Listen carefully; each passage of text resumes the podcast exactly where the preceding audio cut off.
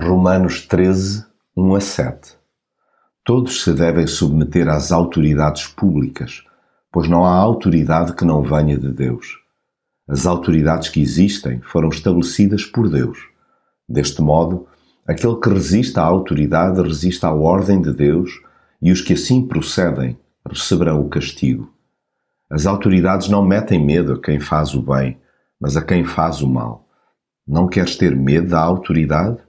Então faz o bem e traz a sua aprovação, pois a autoridade está ao serviço de Deus para teu bem.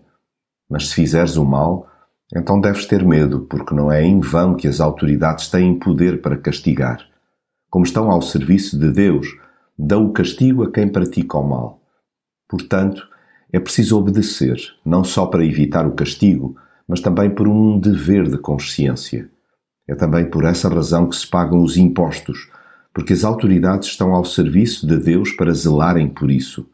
Portanto, deem a cada um o que é devido. Paguem impostos e contribuições a quem devem pagar. Respeitem a quem devem respeitar. E honrem a quem devem honrar. O cristão deve respeito a toda a gente, autoridades civis incluídas, Sendo o governo de qualquer nação visto por Deus como um canal das suas bênçãos, cabe ao seguidor de Jesus honrar os que têm entre mãos a gigantesca tarefa de concretizar esse propósito. Deus visa o bem integral de cada ser humano, concedendo, na sua soberania, os recursos para os governantes proporcionarem um viver justo e harmonioso aos seus conterrâneos. Compete, pois, ao Estado zelar pela honra e dignidade comuns. Já o cristão obriga-se a ser um cidadão exemplar, cumprindo com os seus deveres. Assim, torna-se imperioso que tenha especial cuidado com o seu comportamento, tanto público como privado, não dando aso a que, sob nenhum pretexto, o acusem de desonestidade no exercício da sua cidadania. Portanto, dai a cada um o que deveis, a quem tributo, tributo, a quem imposto, imposto, a quem temor, temor, a quem honra, honra.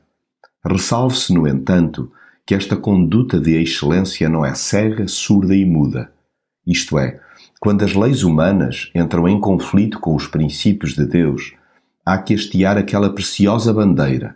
Importa antes obedecer a Deus do que aos homens recorde-se a pertinente e contundente questão colocada por Agostinho: sem justiça, que são os reinos senão grandes bandos de ladrões?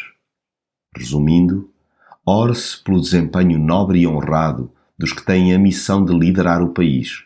Simultaneamente, erga-se a voz para denunciar quaisquer abusos cometidos, pois são em primeira instância uma ofensa ao caráter do próprio Deus.